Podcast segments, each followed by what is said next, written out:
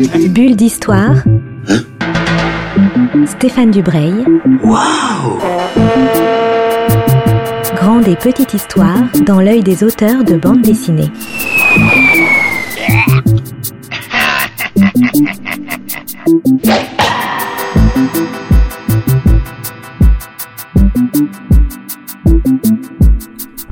Bonjour à toutes et à tous euh, qui nous rejoignez pour une nouvelle bulle d'histoire.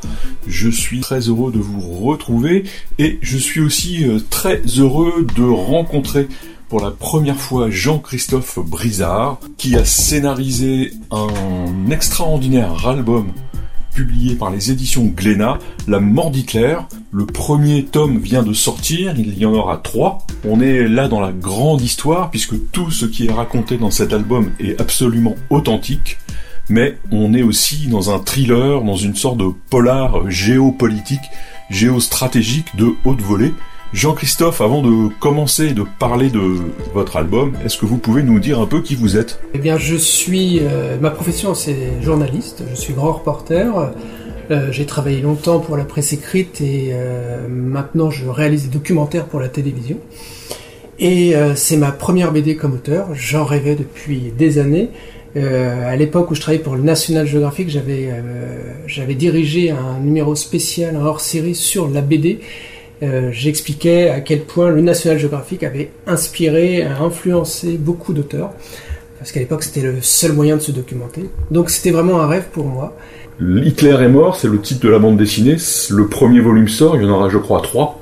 Tout à fait. Donc, euh, Comment vous êtes arrivé à vous intéresser à la mort d'Hitler? Alors c'est une une longue histoire. En fait, euh, j'ai eu l'opportunité d'accéder aux archives russes à Moscou où restent stockés les restes d'Hitler. Euh, quand j'ai appris ça, euh, j'étais complètement fou parce que pour moi, il, il restait plus rien du, cadavre d'Hitler. Et en fait, depuis euh, la, fin de la Seconde Guerre mondiale, restait à Moscou la mâchoire d'Hitler et un morceau de crâne. Quand j'ai appris ça, j'ai tout fait pour y accéder. Le seul problème, c'est que Moscou, ça, reste, une zone compliquée dès qu'on veut accéder à ces archives, et notamment les dents qui restent dans les archives du FSB, l'ancêtre, quoi, le, successeur du KGB. Autant vous dire que ça a été compliqué. Alors co- comment, très très bêtement, comment ça se présente les dents d'Hitler? Dans quoi elles sont conservées? Est-ce que c'est un coffre-fort? Est-ce que c'est mystérieux oui, ça On, on pourrait croire que c'est effectivement conservé à l'abri, euh, dans une boîte spéciale pour qu'elles soient euh, pas euh, pas abîmées par le temps. Et, et en fait, elles sont dans une boîte à cigarilles de l'époque. comme si c'était la boîte dans laquelle elles avaient été mises initialement. C'est toujours c'est toujours le- la même. Et pour eux, ils m'ont expliqué qu'ils ne voulaient pas euh, les protéger plus parce que c'est quand même les dents de leur ennemi et il est hors de question de, les valoriser. Donc euh, elles sont comme ça, mis euh, dans une sorte de coton et disséminées dans cette petite boîte à cigarilles. Avant de parler de l'album, vous avez donc réalisé un documentaire pour la télévision. Vous êtes allé avec un médecin légiste, anthropologue. Bon, c'est pas le sujet de la bande dessinée, enfin, en tout cas pas du premier tome. Mais pouvez nous raconter juste en quelques mots pour les auditeurs qui n'ont pas vu ce documentaire et qui qui sont pas forcément férus de ce genre d'actualité. Alors, en fait, ce que j'ai voulu faire dans ce documentaire, c'était euh, attester de la l'authenticité, de la véracité de ces dents, Euh, parce que il y a encore euh, encore aujourd'hui des personnes qui vont vous dire que Hitler n'est pas mort à la fin de la Seconde Guerre mondiale, et il a pu s'échapper et il est, il est mort euh, octogénaire au Brésil ou je ne sais où en Amérique. Donc il y a encore beaucoup de, de rumeurs farfelues qui circulent et je ne voulais pas euh, prêter le flanc aux critiques et euh, qu'on me dise que je servais la propagande russe. Donc euh, j'ai voulu faire parler la science, qui est la plus objective. Donc j'ai choisi l'un des plus grands médecins légistes euh, habitués aux enquêtes historiques, c'est Philippe Charlier, qui a été intervenu sur l'authenticité du crâne d'Henri IV. Et j'ai dit aux autorités russes, vous me donnez l'accès aux dents, on peut les analyser, mais avec un légiste français, et vous n'aurez pas accès aux résultats avant publication, pour qu'ils ne puissent pas m'influencer. Et ils ont accepté. Ça a été compliqué, mais ils ont accepté. Et donc, on a été les premiers depuis 1900, depuis donc euh, le- le 30 avril 45, à pouvoir analyser scientifiquement avec des outils ultra modernes l'authenticité de ses dents. Et on a pu dire à la fin, avec certitude, ce sont bien les dents d'Hitler. Et il a bien été, euh, il s'est bien suicidé le 30 avril 45. Et quelle, quelle preuve vous avez eu, quelle preuve scientifique vous, vous avez pu avoir qui vous ont dit ce sont vraiment les dents d'Hitler? Alors, on avait l'avantage de disposer des radiographies euh, de la mâchoire d'Hitler qu'il avait euh, effectuées après euh, la tentative euh, d'attentat euh, de, de, juillet 44. Et suite à, cet attentat, il souffrait énormément de, problèmes dentaires. Donc il avait fait ses radios, qui dataient de mémoire, je crois qu'il datait de septembre ou d'octobre 44 que les autorités soviétiques ont pu récupérer à la chute de Berlin et aussi les Américains qui avaient capturé le dentiste personnel d'Hitler. Donc j'avais deux sources, à la fois euh, la CIA, les services secrets américains, les services secrets russes. J'ai pu récupérer ces, radiographies et comparer avec les dents, parce qu'Hitler avait une très mauvaise denture. Il avait des dents dans un état déplorable. Il avait quasiment plus de dents natives. C'était, euh, il avait des, des bridges euh, très typiques qui avaient été faits spécialement pour lui, qui étaient uniques. Donc c'est là où Philippe Charlier a pu s'assurer de la composition de ces bridges pour être sûr que c'était bien des bridges de cette époque-là et que ça coïncidait parfaitement avec les radios. Ensuite, il est allé avec un microscope euh, à balayage électronique, aller vraiment au niveau de la structure même qui permettait de voir Hitler était végétarien. Si on avait trouvé la moindre particule de viande, De viande. dans ses dents, dans le tartre, ça voulait dire que c'était pas lui. Et en fait, on n'a rien trouvé. On a trouvé des traces de, de végétaux. Et on a aussi trouvé des traces des médicaments qu'il prenait. En fait, on avait une dizaine de, de marqueurs qui nous permettaient de dire c'est lui, c'est bien lui. Il nous a resté, il nous restait juste un point sur lequel on n'a pas pu donner de réponse. Par exemple, on a pu voir qu'il n'y avait pas de, de, poudre de canon. Donc il s'était pas tiré une balle dans la bouche. Ça, c'est une première chose importante. La deuxième chose, on voulait savoir s'il avait pris du cyanure. Parce qu'on a trouvé des petites traces bleues, bleu verdâtres sur ses molaires. Donc ça pouvait correspondre avec euh, cette capsule de cyanure qu'il aurait pu prendre et craquer euh, avec, avec, avec, ses molaires. Mais là, les Russes n'ont pas voulu qu'on fasse de prélèvement, de gratter, parce que ça, ça serait la fin de l'histoire. Donc en ce moment, je travaille encore d'arrache-pied avec les autorités pour refaire, pour faire le tome, euh, l'épisode 2 du documentaire. Enfin bon, on est, on est quasiment sûr, là, il n'y a, pas, a pas de doute en fait. Ah non, c'est lui. Non, on est sûr. Après, est-ce que il s'est tué en prenant du cyanure en plus de la balle dans la tête? Parce qu'il il, il s'est tiré une balle dans la tête. En tout cas, ou on lui a tiré une balle dans la tête. Mais on voulait être sûr qu'il qu avait bien pris. Donc là, on est carrément à la fin de l'histoire, donc faut, on va parler de, de, Hitler est mort, donc cet album euh, que vous, vous scénarisez, euh, publié par les éditions Glénat. Est-ce que vous pouvez nous dire quelle est la situation au début de l'histoire? Parce que donc on est en début mai 45. C'est la chute, en fait, on arrive au moment de la chute de Berlin. Ce qu'il faut dire pour les auditeurs, c'est que les Russes entrent dans Berlin. Il n'y a pas encore d'Américains. Ils rentrent tout seuls dans Berlin. C'est ça. En fait, c'était l'accord entre les Soviétiques et les alliés anglo-américains. C'était on arrive les premiers, vous nous laissez Berlin parce que on a tellement souffert, on a tellement payé euh, en nombre d'hommes et en destruction, en destruction matérielle cette guerre. On veut être les premiers à arriver à Berlin. Donc l'armée euh, rouge arrive. La bataille de Berlin dé, débute en avril. Fin avril, Berlin tombe. Hitler est éterré dans son bunker sous la, nouvelle chancellerie du Reich. Les... Quand Berlin tombe, immédiatement, Staline avait donné l'ordre de trouver Hitler. Il fallait absolument trouver Hitler. Il le voulait. Sauf que, on est, euh, début mai, sauf que le 30 avril, Hitler s'est suicidé et il avait ordonné à ses hommes de, de, détruire son corps et celui d'Eva Braun, qui c'était son, son, épouse, qui s'était Sauf que tout se faisait dans la précipitation, les jardins de la chancellerie étaient bombardés, les, euh, les, troupes, euh, les troupes allemandes qui devaient détruire le corps n'ont pas pris le temps, ils, ils ne disposaient quasiment plus d'essence, ils n'avaient que 200 litres, et on ne peut pas détruire un corps avec seulement 200 litres, parce qu'un corps est composé principalement d'eau, mm. et c'est très difficile de le détruire euh, suffisamment. Ils le brûlent, ils l'enterrent euh, dans, dans les jardins, et les soviétiques arrivent. Ils cherchent, ils cherchent, et au bout de trois jours... Ils, savent quand même qu'il est mort, parce que ça a été annoncé à la radio. Ça a été annoncé, mais, voilà. mais comment le croire? Comment être sûr? Est-ce que c'est pas une propagande? Est-ce qu'il s'est pas échappé? Est-ce que... Parce qu'il pouvait très bien prendre un sous-marin et effectivement partir... Euh, euh, donc il ne le trouvait pas. Et Staline avait dit à ses hommes, je veux absolument mon ennemi, je veux euh, que ça soit mon trophée. Et ce qui est, amusant, c'est que Hitler, lui, ne voulait surtout pas finir comme un trophée.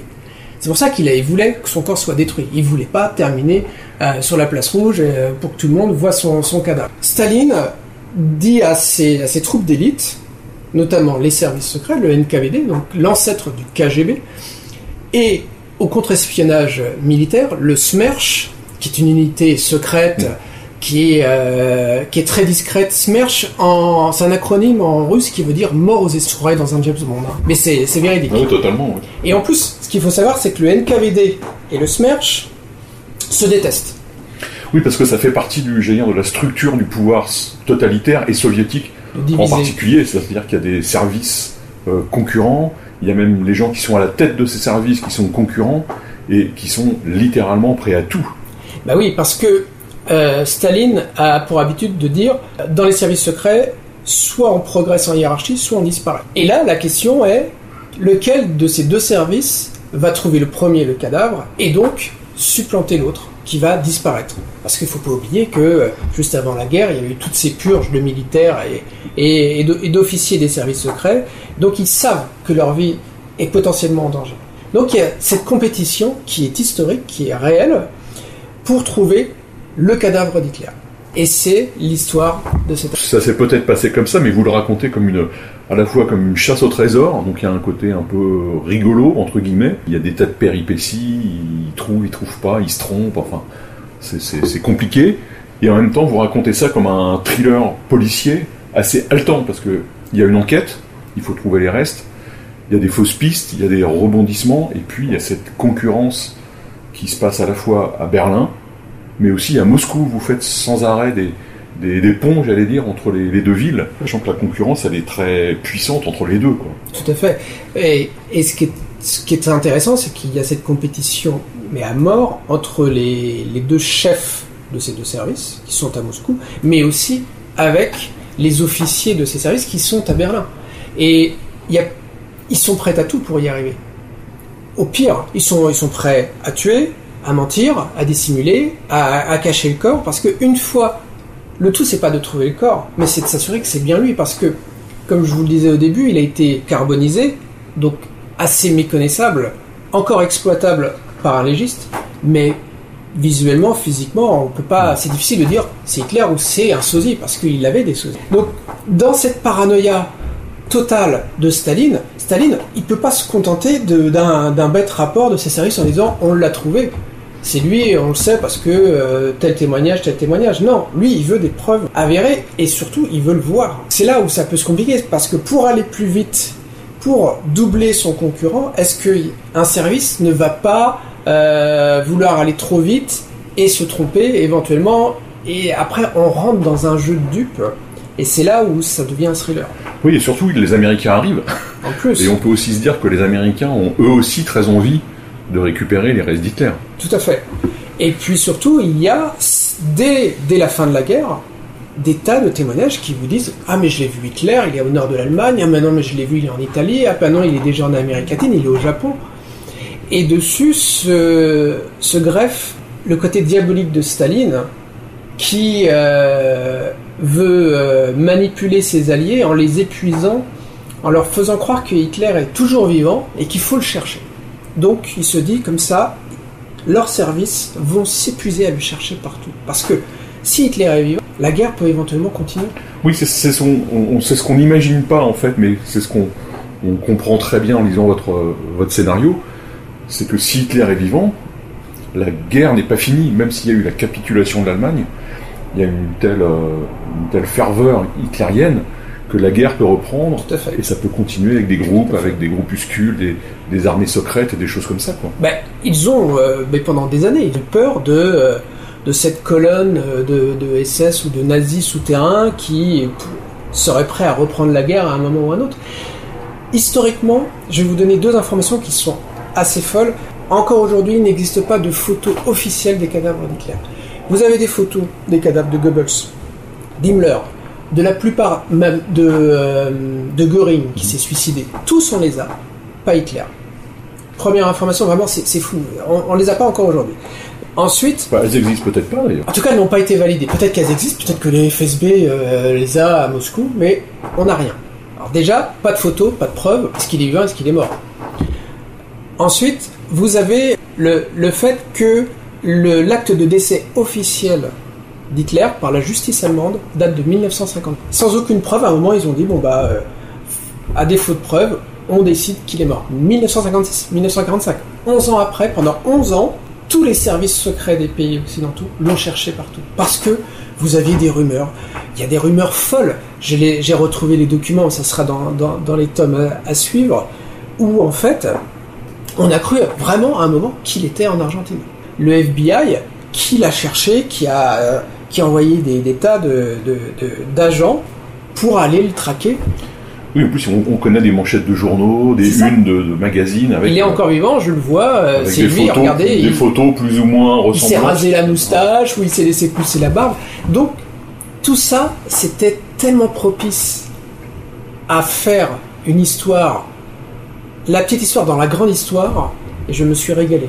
Alors, ce qui est aussi de très, euh, de très chouette dans cet album, c'est que, donc c'est la vérité, l'histoire est vraie, mais il y a plein de personnages historiques. Notamment, il y a cette femme qui appartient au Smerch, qui mène l'enquête.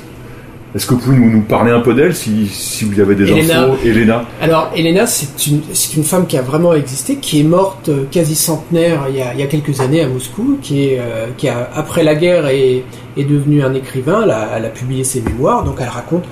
Je me suis servi de, de beaucoup de ses mémoires pour, euh, pour, pour cet album. C'était une, euh, une femme euh, d'origine juive, c'est important de, de, de- de le savoir parce que euh, même s'il n'y avait pas de politique euh, antisémite en, en Union soviétique, les juifs n'étaient pas non plus à la fête. Il Mm. faut se souvenir de- du complot des blouses blanches euh, où Staline pensait que les médecins juifs voulaient, voulaient Ouais. le tuer. Et euh, c'est une femme euh, qui, est- qui était toute jeune, une intellectuelle, qui, dès le début de la guerre, voit son mari euh, s'engager et se faire tuer. Donc elle décide de s'engager aussi parce que énormément de femmes soviétiques se sont engagées dans la guerre. Et elle, euh, elle était d'une famille euh, bourgeoise, euh, elle avait été mal vue pendant la, la Révolution. Son père était un grand banquier et elle a voulu montrer que c'était une bonne citoyenne soviétique. Elle parle allemand, je crois aussi. Et elle a pris des cours en accéléré pour devenir bilingue.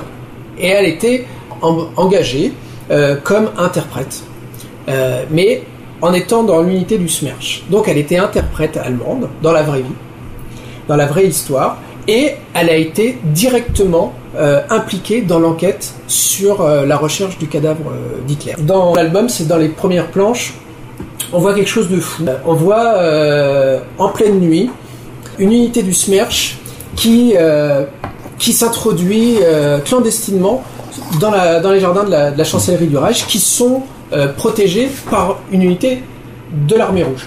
Donc, normalement, ils sont alliés, ils sont ensemble, mais pourtant, ils, agissent en clandestinité et ils vont juste récupérer clandestinement le cadavre qui pense être d'Hitler pour ne pas le laisser à ce qu'ils appellent leurs concurrents. Et on parle de l'armée rouge, hein, donc on est entre soviétiques. Donc ils vont le prendre, ça se passe la nuit, et ils passent le cadavre par-dessus le grillage. Et ils l'emmènent dans un camion. Et je, quand j'ai quand fait le scénario, mon éditeur ici, Adlena, me dit Mais, mais c'est pas possible, ils peuvent pas passer le cadavre par-dessus le grillage, ça fait pas sérieux. J'ai dit Mais c'est exactement comme ça que ça s'est passé. Elle me témoigne, ça a été corroboré. Ils ont volé le cadavre d'Hitler à leurs propres troupes. Tout ça pour ensuite dire à Staline Regardez, c'est nous qui l'avons, c'est notre unité, donc on doit être récompensé et prendre la place des autres. Et donc, pour revenir à cette femme, c'est une toute jeune femme en, en cette époque-là, et donc elle vit dans un milieu euh, D'hommes. d'hommes qui sont pas des, qui sont pas des poètes. Hein. Non, qui sont pas des poètes, qui sont pas. Mais il y avait un profond respect dans l'armée euh, soviétique pour ces femmes qui étaient engagées. Mhm.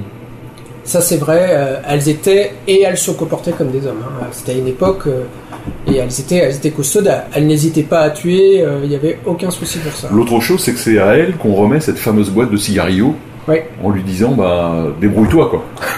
Parce qu'elle parle allemand. Donc, ils ont le cadavre, mais ils n'arrivent pas à l'identifier, l'authentifier à 100%. Ils se disent, si on, on envoie juste le rapport euh, de la découverte du cadavre, ça va pas suffire. Donc, il faut authentifier ses dents. Tu dois aller trouver le dentiste.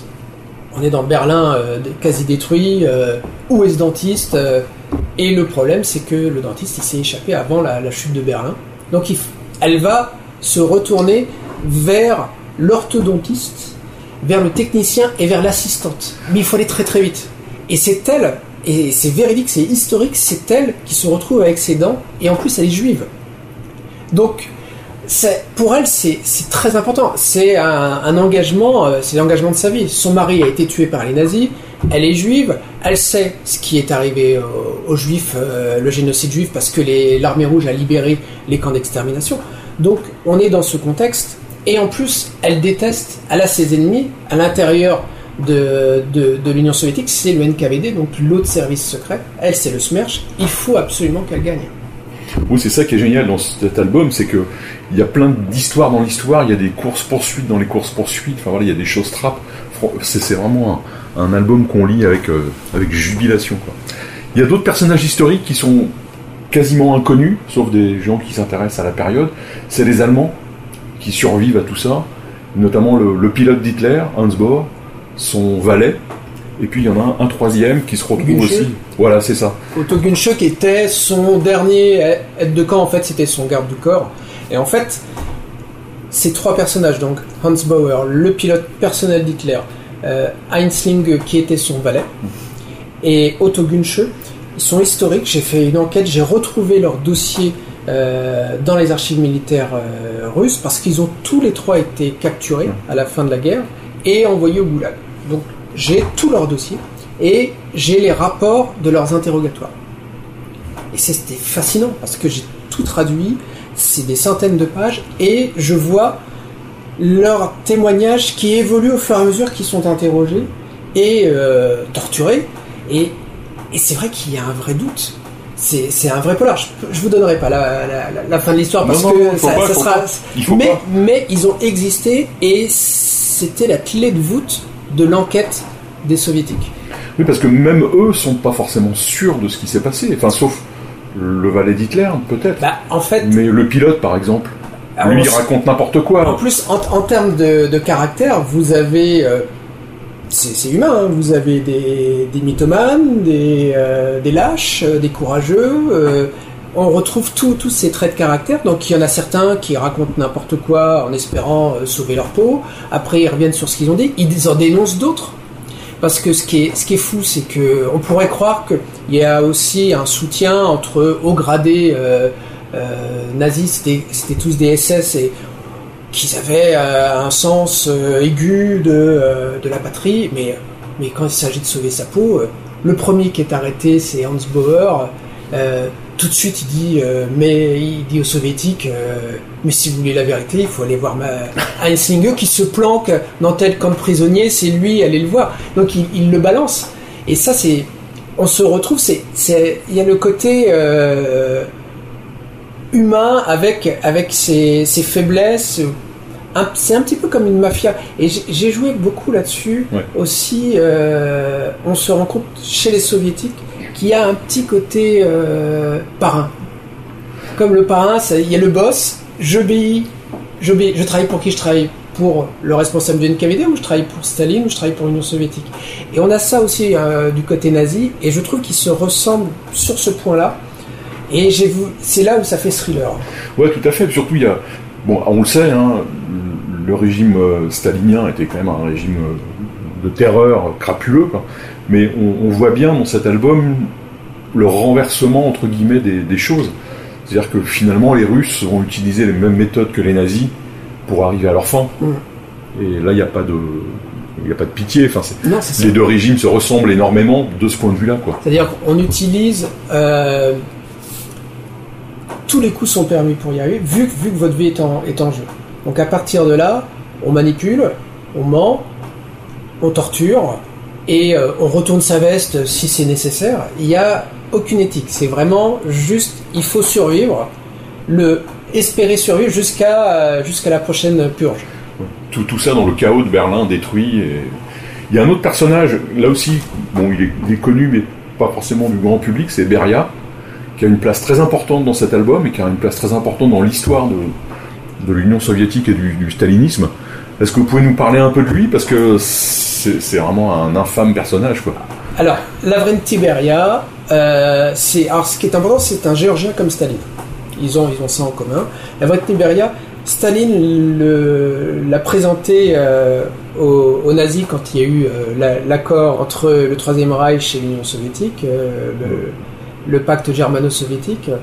Il l'avait présenté à Ribbentrop en disant c'est mon Himmler. C'est l'équivalent, c'est la même chose. Donc c'est vraiment le type qui était prêt à tout. C'était le responsable des purges, c'était le responsable des déportations massives qui ont eu lieu euh, euh, avant la guerre ou au milieu de la guerre. Vous avez toutes, euh, toutes ces nations du Caucase qui, c'était plus de, je crois que c'était un ou deux millions de personnes qui du jour au lendemain ont été déportées vers, vers la Sibérie ou l'Asie centrale. Oui, les Tatars et... C'est ça, les Tatars, les Tchétchènes, tout, ces, tout, tout cela, c'était c'était Beria. Beria, il était prêt à tout. Il torturait. Il est, ce, qui est, intéressant, c'est qu'il aimait torturer lui-même. Il a tué de ses propres mains. C'était un homme à femme, il violait systématiquement. C'était vraiment un type assez, assez spécial, mais très malin. Et dans, donc, historiquement, il a existé aussi. C'était l'homme de main de Staline, mais Staline, grand paranoïaque, il arrive un moment où il n'aime pas les personnes qui prennent trop de pouvoir, trop de puissance. Donc il a commencé à se méfier de lui. Et c'est là où il a trouvé un type un peu plus jeune qui était le numéro 2 de Beria. Et il l'a mis en concurrence avec lui. Donc c'est Ab- Abakumov. Il l'a mis à la tête du Smerch. Et là, c'était une bataille à mort entre ces deux grands euh, prédateurs. Donc on a parlé de l'histoire, du contexte, des personnages importants de l'histoire. Il faut maintenant parler du dessin. Donc vous n'êtes pas le dessinateur, mais le dessinateur... euh, Alberto Pagliaro. Le dessinateur, c'est Alberto Pagliaro. Moi, je connaissais pas ce, dessin. C'est un dessin absolument euh, époustouflant, euh, extrêmement virtuose. Il y a un travail de la couleur, notamment, que j'ai trouvé très, enfin, assez inédit. On est vraiment plongé dans le chaos de, de Berlin. Comment s'est passé le travail avec ce, dessinateur et comment on, comment on travaille comme ça euh, sur cette période pour la rendre le plus, le plus, comment dire, véridique possible, mais en même temps sans être totalement euh, do- documentaire ou sans coller forcément à la réalité. Ben, il y a- il y a une base documentaire énorme. Je vais être franc avec vous. Comme, comme j'avais travaillé euh, pour, euh, pour le documentaire télé et pour, pour le livre que j'avais fait, j'avais toute cette base, je lui ai transmis. Il s'en est inspiré, mais il n'a pas été étouffé par cette Mm. documentation. Il a réussi à, à restituer vraiment une ambiance, ce côté euh, étouffant, dangereux, tout ça, il a vraiment su le faire sans être jamais allé là-bas. Moi, je suis allé à Berlin plusieurs fois, à Moscou, donc j'avais tout ça. Je le guidais énormément. Et euh, Alberto, ce que, j'adore dans son travail, c'est son côté très stylisé, qui est quasiment unique à lui. Il s'est approprié cette histoire. Il a, il a bossé comme un fou et je trouve que le rendu sur les personnages, sur euh, les visages, sur les angoisses, sur euh, les doutes, tout ça, on le ressent Parce que très, dire, les, portraits sont vraiment très beaux, quoi, et on, on- c'est vraiment de la psychologie euh, visuelle. hein. Oui. C'est, c'est fantastique. Jean-Christophe, je vous remercie pour ce moment passé ensemble. On s'est pas tout dit, mais, mais presque. On s'est dit beaucoup de choses, mais il reste à lire l'album et surtout ensuite à continuer l'histoire avec les deux autres à suivre. Ce premier volume fait 64 pages, il est vendu au prix de 14,95€ et on le trouve dans toutes les bonnes librairies. Euh, bah, je vous remercie. Merci beaucoup. Et je vous dis à bientôt. Bulle d'histoire. Bulle d'histoire avec Stéphane Dubreuil. Une émission à retrouver le mardi et le samedi à 10h30. Mm-hmm.